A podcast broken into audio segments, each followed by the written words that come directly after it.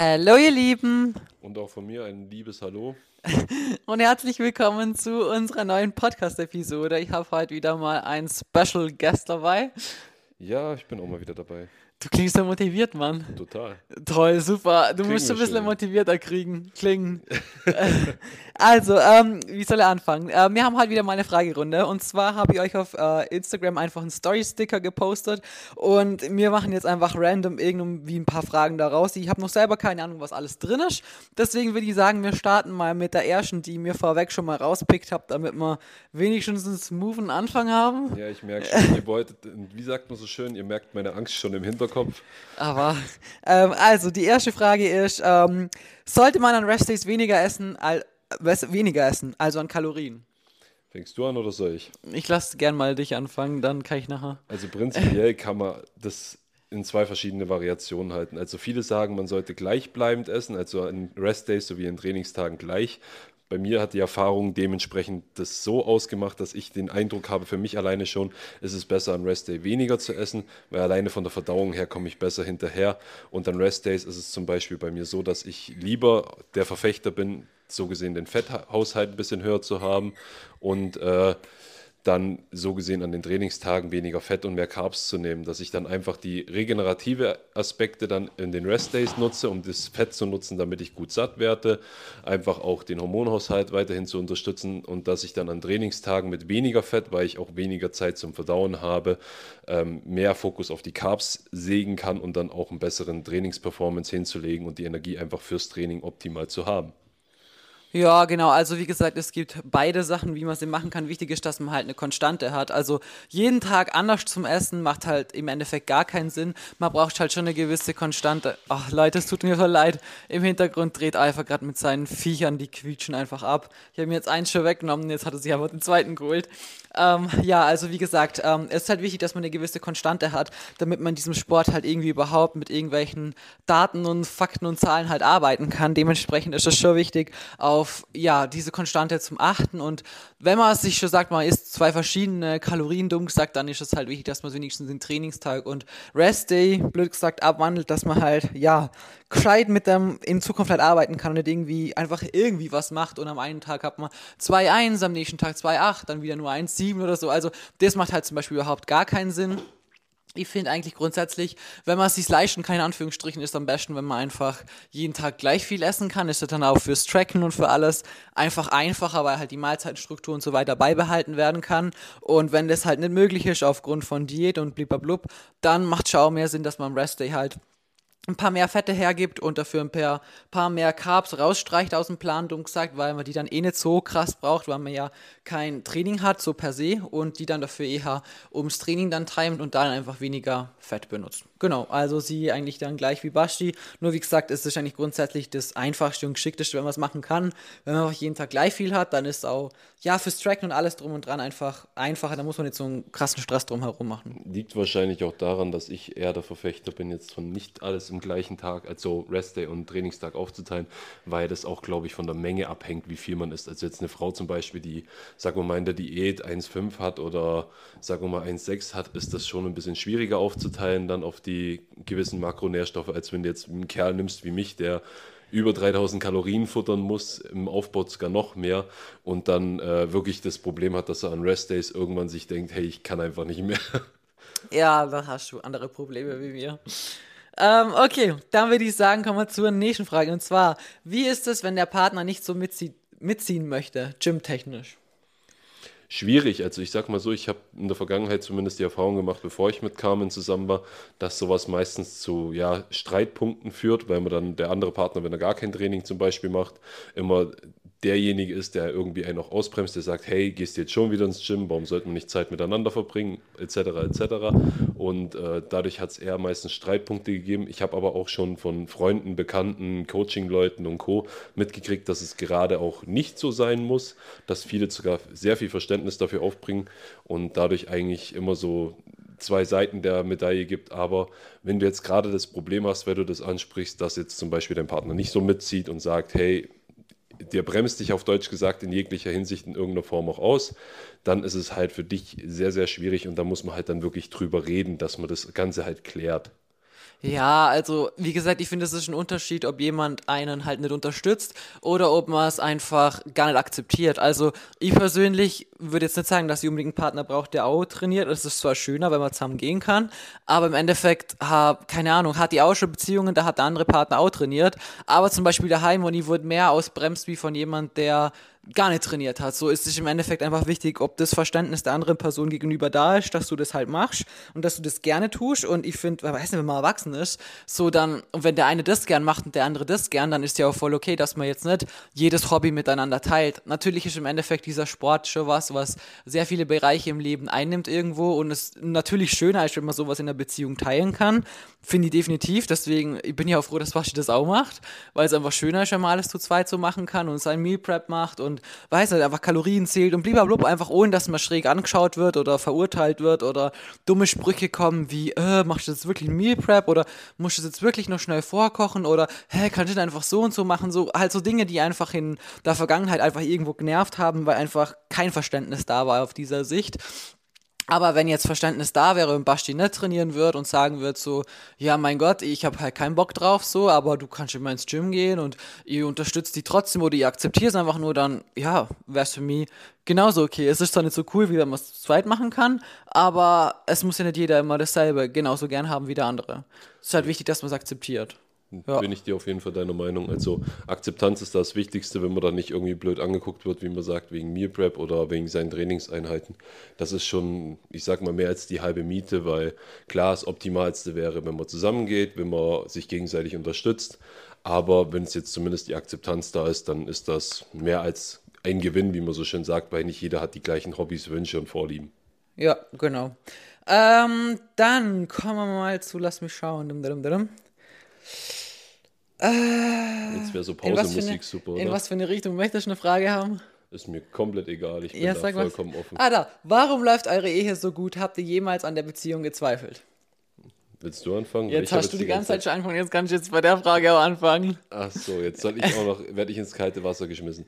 Äh, was heißt perfekte Beziehung oder wie auch perfekte nee, Ehe, glaube ich, stand drin? Oder warum unsere Ehe so gut läuft? Ja, äh, ich, boah, mein Ding erkennt mein Gesicht nicht. Hallo. Warum läuft eure Ehe so gut? Äh, ich sag mal so, gut in Anführungszeichen. Also, ich sag mal so, wir sind auf jeden Fall verliebt, meiner Meinung nach. Wir haben ähm, wenig Streitpunkte oder wenig Differenzen. Es ist, ob wir vielleicht so verschiedene Charaktere haben oder uns so gut ergänzen, daran könnte es liegen. Aber ich finde eigentlich, wir reden relativ viel über alles. Klar, es gibt immer Punkte, wo man dem Partner dann sagt, geh mir jetzt aus den Augen, ich möchte jetzt gerade nicht mit dir reden. Das ist halt, wenn man dann mit sich selbst oft zu tun hat oder auch mit anderen Punkten zu tun hat, die einen gerade beschäftigen, wo man dann vielleicht auch einfach seine Ruhe haben will. Aber wir geben halt dem anderen seinen Freiraum, wenn er ihn braucht. Wir reden über die Themen, die wir benötigen. Und ja, dadurch glaube ich, läuft das auf jeden Fall sehr gut. Wir sagen uns auch dementsprechend die Meinung mal an den Kopf, dann kracht es mal in Anführungszeichen kurz. Also streiten ist es nicht wirklich, aber man. Nee, mit dir habe ich noch nie in meinem Leben gestritten und ich glaube, du weißt gar nicht, was streiten ist. Gestreitet ist auch Alter, geil. gestritten. Gestreitet ist auch Schaut geil. Hals Maul jetzt. wir haben noch nie gestritten miteinander, noch nie. Du nee. weißt gar nicht, Alter, früher ist ein Fetzen geflogen. Wir nehmen auf jeden Fall vieles mit Humor manches auch nicht so. Also wenn ich jetzt zwei unserer Türen angucke, da ist einfach mal der Türgriff verbogen. Lange Geschichte, kurzer Sinn. Meine Frau ist relativ impulsiv, aber es lag Gott sei Dank nicht an mir. Ich gebe ja auch, glaube ich, wenig Angriffsfläche, was sowas betrifft, weil ich halt einfach äh, relativ entspannt mit allem bin und dadurch. Ja, und und ihm, halt, ich weiß nicht, ich finde, es ist halt einfach wichtig, dass man erwachsen ist in einer Beziehung. Und wenn ich mir so anschaue, wann ich früher mit meiner, in einer früheren Beziehung, wenn man da halt gestritten hat, beziehungsweise über was, dann sind das halt einfach so Sachen, wo ich mir denke, es ist richtig unnötig. So richtig unnötiges Zeug, über das man einfach gar nicht erst streiten könnte, wenn man halt einfach erwachsen ist. Und ich weiß nicht, da müssen einfach zwei Individuums und jeder hat sein Leben und jeder ist auch vor allem mit sich selbst irgendwo im Reinen und glücklich. Ich finde, wenn das schon nicht der Fall ist, dann hat man viel mehr Streitpunkte, beziehungsweise beziehungsweise ich weiß nicht, das wirkt sich halt auf die Beziehung halt aus, ob beide jetzt glücklich sind oder wenn jemand irgendwie jobtechnisch voll, weiß nicht, voll unzufrieden ist oder halt dann das dem anderen vielleicht da seinen Erfolg nicht so gönnen kann oder man sich in der Beziehung untereinander vergleicht und so Sachen sind halt alles Dinge. Ich weiß nicht, wenn man, wenn man einfach glücklich ist mit sich selbst und zufrieden ist, dann ist der Partner halt einfach nur so die Kirsche auf der Sahnehaube, sag mal so, oder?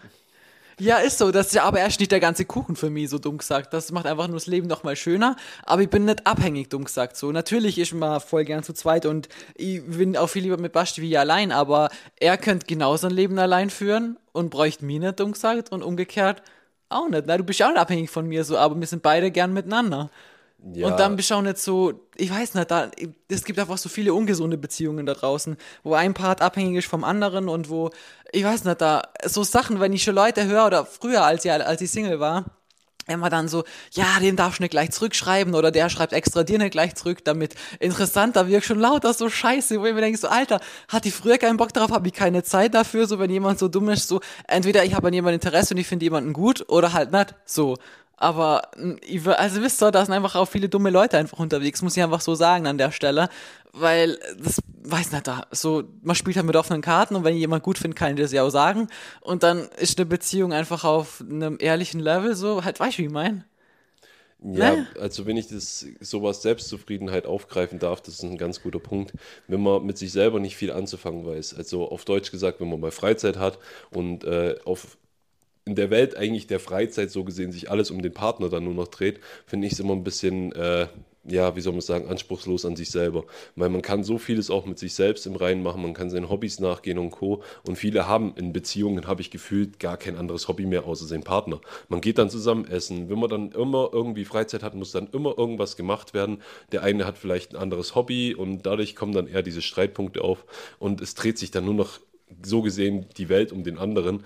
Und wenn man es dann mit sich selber auf Deutsch gesagt nicht mehr weiß, sich was anzufangen, dann hat man halt immer das Problem, dass man immer abhängiger wird, indirekt obwohl man es vielleicht gar nicht so wahrnimmt.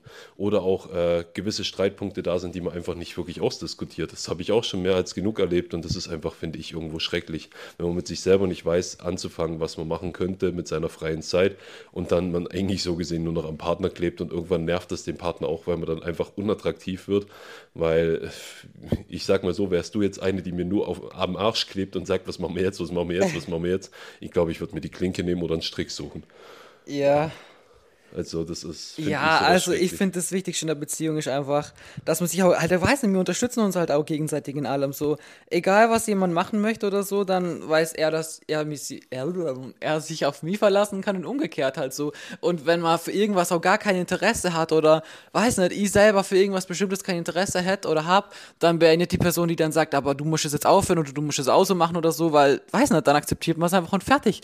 Und ich weiß nicht, einfach viele führen, finde ich nicht wirklich eine Beziehung auf Augenhöhe oder meiner Meinung nach so wirklich eine erwachsene Beziehung. Da ist einfach so viel, ich weiß nicht, da einfach nicht so, wie es sein sollte irgendwie. Ja, meistens fehlt Vertrauen und Kommunikation. Ja, eh.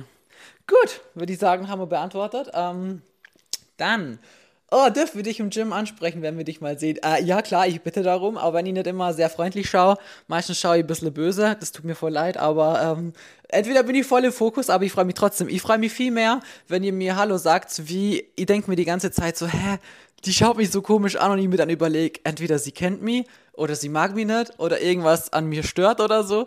Da freue ich mich viel mehr, wenn mich jemand anspricht und ich mich dann voll freuen kann, weil das, wie gesagt, das macht mich voll happy. Wie ich denke mir dann so, ich merke es irgendwie, aber ich bin mir nicht sicher, ob das jetzt positiv oder negativ ist. Also immer sehr, sehr gerne. Ähm, genau, so das ist eine Frage für mich mit meiner Periode. Ich glaube, das machen wir mal wann anders. Ähm, Ach komm, darüber können wir auch diskutieren. Ich werde da auch mal mit einbezogen. Ja, aber das ist eine Frage, die kannst, die kannst du nicht beantworten. Hallo, liebe Carmen, wann ist es am besten, Kreatin zu nehmen? Vor, während oder danach? Ich denke jetzt, du meinst während oder halt vor dem Training oder so. Äh, ist prinzipiell wirklich ganz egal. Du kannst Kreatin wann immer du möchtest nehmen. Wichtig ist nur, dass du es wirklich tagtäglich benutzt und wann ist echt egal, weil du kannst dir vorstellen, du hast halt so einen Speicher in deinem Körper. Das kannst du dir vorstellen wie so ein Glas Wasser halt. Und du musst ungefähr fünf Tage Kreatin supplementieren, bis dieser Speicher halt voll ist dann hast du dein Glas, blöd gesagt, mit Wasser aufgefüllt und das Glas ist halt voll. Und jeden Tag kommt da, blöd gesagt, jemand, der nimmt einen Schluck davon und das ist halt dein Körper, der immer wieder ein bisschen was von dem Speicher braucht. Und da ist es eben wichtig, dass du genau deswegen tagtäglich wieder ein bisschen was dazu gibst, damit im Endeffekt halt dieser Speicher voll bleiben kann und das Glas halt immer gefüllt bleibt. Deswegen ist es auch wichtig, das tagtäglich zu nehmen und keine Ladephasen oder so einen Scheißdreck zu machen, weil da könnt ihr euch vorstellen, wenn das Glas halt schon voll ist und ich kipp halt weiter Wasser drauf, dann wird es halt einfach nur überlaufen. Ist im Endeffekt, wenn man dann halt, weiß nicht, 20 Gramm Kreatin am Tag reinschmeißt, ist das im Endeffekt das Überlauf, indem du halt einfach Durchfall hast und aus Klo musst. Teurer Genau. Urin auf Deutsch gesagt. Ja. Was aber wichtig ist, was ich noch ergänzen möchte, ähm, ihr solltet ja eine gewisse Anzahl pro Gramm so, oder pro Kilogramm Körpergewicht nehmen. Bei mir zum Beispiel als Kerl, oder machen wir es ganz einfach, wenn du jetzt einen Kerl oder eine Frau hättest mit, sagen wir mal, 100 Kilo, wären es ja 10 Gramm Kreatin am Tag. Ja, 0,1 Genau. mal Kilo. Genau. Ich wollte es bloß nochmal abkürzen. Äh, so. Jedenfalls, wenn ihr dann so eine Menge habt, auch bei Frauen, wenn ihr jetzt zum Beispiel 60 Kilo wiegt, 6 Gramm am Tag nehmen sollt, macht es einfach so, teilt das ein bisschen auf, dass er auf Deutsch gesagt vielleicht 3,3 nimmt oder dann dementsprechend 4,2. Also am besten über halbieren, über zweimal am Tag nehmen, egal wann. Auf jeden Fall halbieren und zweimal am Tag nehmen, dass die Verdauung hinterherkommt. Weil sonst könnte es sein, dass er am Blähbauch schiebt oder, wie Carmen schon gesagt hat, Durchfall oder sowas kriegt, weil der Körper immer verschieden darauf reagiert. Wir sind leider alle Individuen und müssen auch ein bisschen auf die Verdauung achten. Genau. Äh, was haltet ihr von einer BIA-Messung, um den KFA zu bestimmen? Ähm, gute Frage. Grundsätzlich halte ich von diesem ganzen Körperfettanteil-Thema eigentlich sehr, sehr wenig, weil im Endeffekt schaut jeder KFA bei jeder Person einfach komplett unterschiedlich aus. Es gibt Menschen, sehr, sehr wenige Frauen zum Beispiel auf Social Media auch, die haben einen übelst krassen Sixpack, also einen Sixpack, den genetisch gesehen auch nicht jeder in dieser dreidimensionalen Form haben kann. Also verstehst du mir nicht falsch, ein Sixpack kann jeder haben und es kann jeder einen flachen Bauch haben und Definitionen alles, jede Frau kann das haben, wenn man halt dementsprechend sich so weit runter diätet. Aber wann dieser Zeitpunkt gekommen ist und wie schlussendlich die Packlets zum Beispiel aufgeteilt sind, wie tief sie sind und so weiter, das sind alles Sachen, die sind halt einfach genetisch. Und da gibt's Leute, die sind einfach genetisch sehr gesegnet mit ihrer Fettverteilung, die haben einen geilen Po, weil die auch viel Fett da gleich mal einlagern, die haben trotzdem im Aufbau vielleicht einen flacheren Bauch und vielleicht sogar extra sogar ein Sixpack noch weil sie da einfach in diesen Regionen wenig Fett einlagern. Das ist halt einfach, das ist wirklich so eine Elite-Genetik, das haben einfach super wenig Menschen und im Endeffekt ist das nichts, was wir beeinflussen können. Du kannst nur mit einer weiteren Diät halt die in gewissen Bereichen so weiter runter diäten, wie du es halt gerne hättest und musst dann zum Beispiel in Kauf nehmen, dass du zum Beispiel dein Po verlierst, weil du halt so einen flachen Bauch haben möchtest und so weiter. Also das ist alles so ein sehr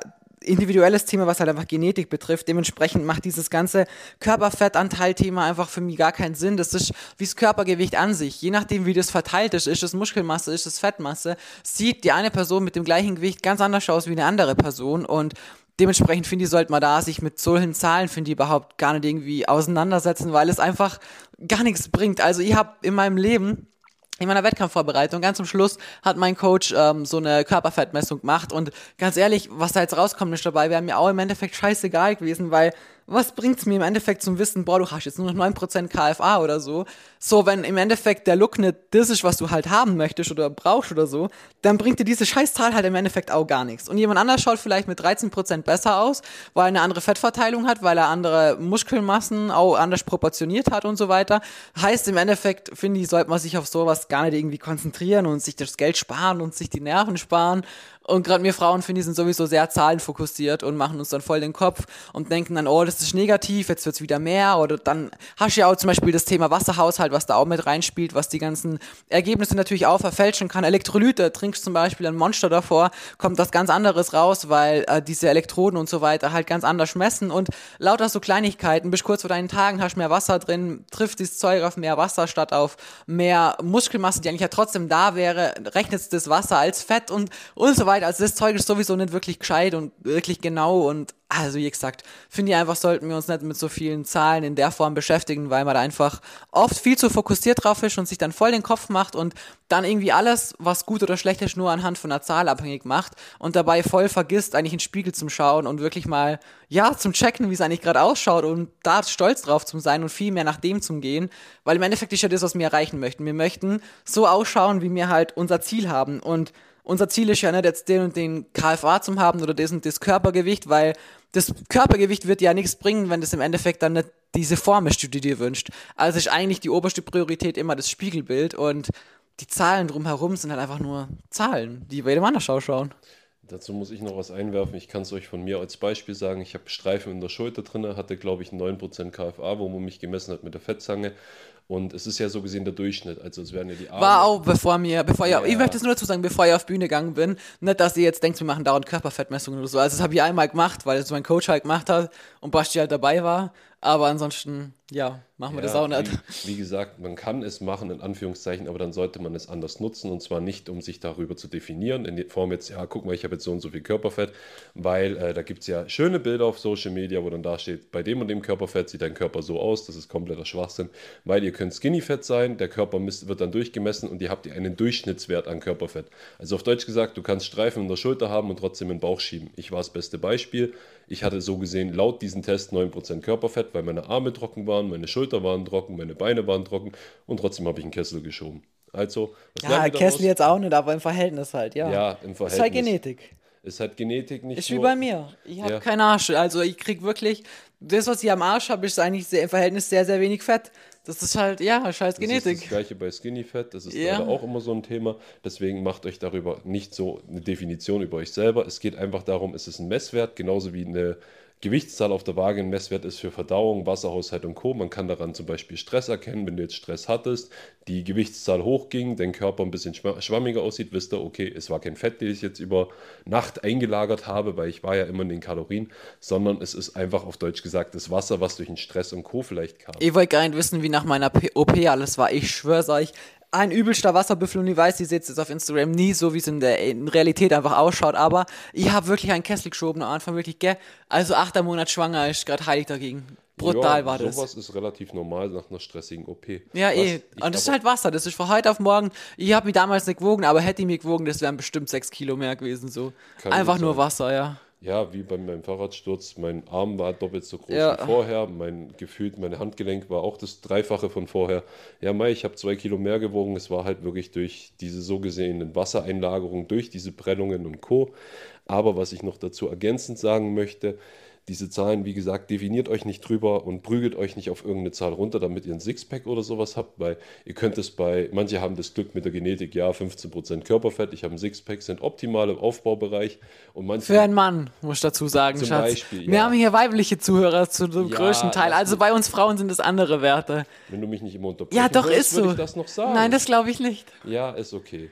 Jedenfalls ist es so, sagen wir mal, ihr habt den prozentualen Körperfettanteil, dass ihr ein Sixpack hättet, habt ihn aber vielleicht nicht laut den Social Media Bildern und Co., dann ist das nicht das Thema, dass es dann schlimm ist. Ihr müsst einfach versuchen, in dem Bereich zu bleiben, was gesund ist, wo ihr optimal aufbaut zum Beispiel und wo ihr nicht das Thema habt, dass jetzt bei der Frau zum Beispiel die Periode zum Beispiel ausfällt, ist richtig bescheiden, wenn ihr in dem Bereich seid, auf lange Zeit, weil dann funktioniert irgendwas in euren Hormonaushalt nicht richtig.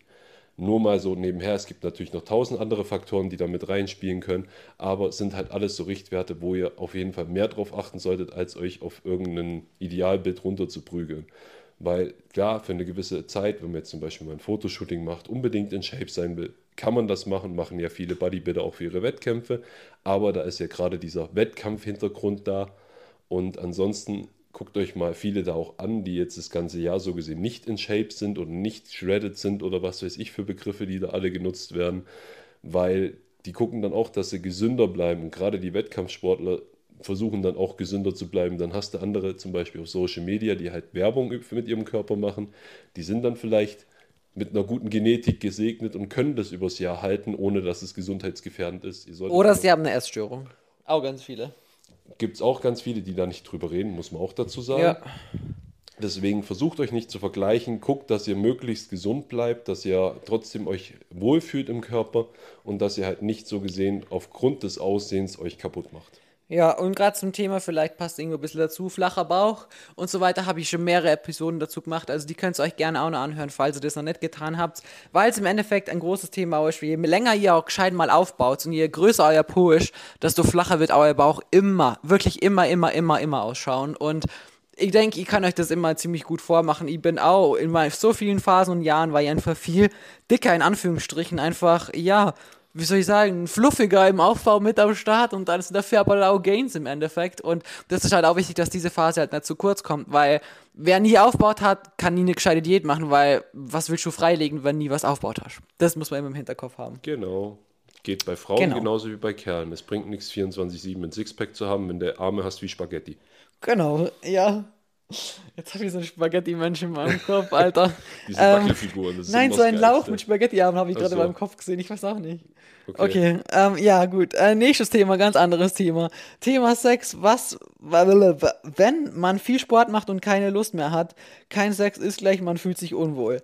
Also eigentlich muss ich grundsätzlich sagen, eigentlich ist es so, je mehr Kraftsport und so du machst, desto mehr hast du eigentlich Bock drauf, aber halt weniger, wenn du zum Beispiel als Frau zu wenig Fette konsumierst, wenn du zu wenig Körperfett hast, wenn du zu viel Cardio zum Beispiel machst, dein Körper einfach insgesamt zu viel Stress hat und ihm einfach zu wenig Essen gibst im Verhältnis dazu, sodass du dich einfach in einem, ja, so einem State befindest, wo einfach der Körper keinen Bock mehr auf irgendwas hat, sondern einfach nur überleben möchte, dumm gesagt. Und natürlich ist es da jetzt nicht so sein oberstes Ding, dass er sich fortpflanzen möchte. Dementsprechend wird wahrscheinlich eher sowas auf die zutreffen. Und dabei muss man auch gar nicht irgendwie krass schlank sein oder so. Es reicht einfach ein zu großes Kaloriendefizit, eine zu lange Zeit zum haben oder eben zu lang zu wenig Fette zu konsumieren, ähm, vielleicht mal Blutwerte checken lassen und so, was dann in den Range ist, damit man da wirklich gezielt arbeiten kann, weil im Endeffekt ist es, wie gesagt, oft so, dass man einfach zu viel macht und dem Körper zu wenig gibt und das führt dann eher dazu, dass halt, ja, dein Hormonsystem runtergefahren wird, weil der Körper halt andere Baustellen hat, die halt viel, viel wichtiger sind, wenn er da eher um sein Überleben in Anführungsstrichen kämpfen muss und schauen muss, dass seine ganzen Körperfunktionen noch funktionieren. Das ist halt für ihn viel, viel wichtiger, wie ob er jetzt ein Kind kriegen kann oder nicht. Da sagt er sich, oh ja, lieber wirst du jetzt nicht schwanger, weil im Endeffekt könntest du das Kind dumm gesagt eh nicht versorgen, wenn du so weitermachst. Und ist eigentlich eher so ein Zeichen dafür, dass halt irgendwas hormonell nicht stimmt. Und das kannst du eh halt so zurückführen, dass halt als Frau zu viel machst und zu wenig gibst.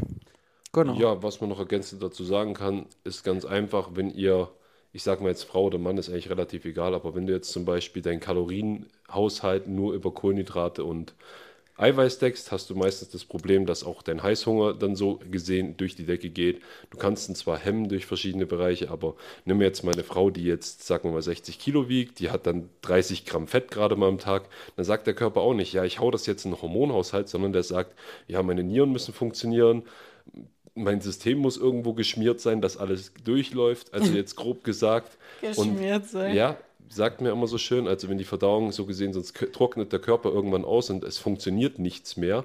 Also auf Deutsch gesagt, ihr könnt dann nicht mal mehr verdauen, ihr kriegt dann einen Blähbauch und wundert euch, warum auf Deutsch gesagt nicht mehr aufs Klo gehen könnt. Deswegen, Fett ist unheimlich wichtig, es ist nicht umsonst ein essentieller Makronährstoff. Und das sollte man nicht unterschätzen. Aber bitte jetzt nicht irgendwie zu McDonalds gehen und sich einen Burger reinballern, damit man sagt, okay, ich kriege mein Fett voll, sondern guckt doch, dass ihr die gesunden Fette in Anführungszeichen nimmt. Also ich sag mal weniger verarbeitete, gerade jetzt zum Beispiel pflanzliche, tierische oder auch frische.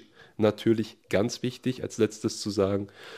Und ähm, dass ihr da auf jeden Fall auf euch aufpasst. Weil klar, es gibt viele Wettkampfdiäten, die irgendwie auch online sind oder hier, wie nennen sie sich, What I Eat in a Day oder wie auch immer. Ähm, das sind einfach so Sachen, wo ich sage, da müsst ihr wahnsinnig aufpassen. Es ist immer eine Momentaufnahme. Ihr solltet das nicht lange über ein Jahr durchziehen. Nicht umsonst ist eine Wettkampfdiät oder eine Prep nur ein paar Wochen oder auf einen gewissen Zeitraum für einen Wettkampf gedacht. Und daran solltet ihr euch bitte kein Beispiel nehmen, weil es sollte gesund ablaufen und gerade eine Frau sollte ein bis eineinhalb Gramm Fett pro Kilogramm Körpergewicht zu sich nehmen. Und bei den Männern ist es Minimum 0,5 bis 1 Gramm Fett pro Kilogramm Körpergewicht, damit ihr auch optimal versorgt seid, damit alle Vorgänge im Körper funktioniert. Weil, wie Carmen schon gesagt hat, der Körper denkt sich nicht, hey, ich habe eh schon zu wenig, dann haue ich das in den Hormonhaushalt rein. Nein, der ist dann eher in einem Überlebensinstinkt, also auch wenn jetzt das auf die Evolution zurückführt. Eher hat er die Energie wegzurennen, als sich weiter fortzupflanzen. So, und was hast du als nächstes Thema, meine Dame? Du hast immer noch diese Fahrstuhlmusik, die sollten wir echt mal im Hintergrund so einblenden. Warum? immer wenn du dementsprechend scrollst. Du hast doch bis jetzt auch geredet. So, ja, ja. Lass Jetzt mich kommt doch dann wieder. Nein, ja, es gibt noch einiges. Ich bin nur gerade am Schauen, weil wir sind jetzt schon bei Minute 28. Das heißt, wir können noch eine knackige. Oh, die ist sehr kurz. Wie alt, jung bist du? Ähm, noch 25. Basti ist einfach 30 geworden. Da geht's bergab.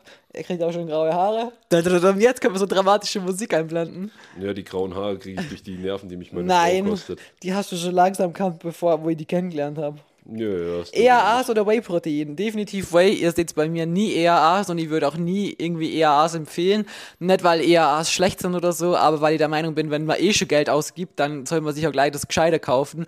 Weil bei EAAs habt ihr halt, das sind essentielle Aminosäuren, das heißt, da habt ihr diese neun Aminosäuren, die für den Körper halt ähm, nicht von alleine hergestellt werden können Und ähm, dies zuzuführen ist natürlich sehr wichtig, in Anführungsstrichen, kommt immer darauf an, was man für eine Ernährung hat, weil man natürlich durch die Ernährung auch Bruchteil davon zuführen kann. Wenn man es gescheit macht, schafft man auch alle natürlich, klar, da muss man halt auf sehr vieles achten.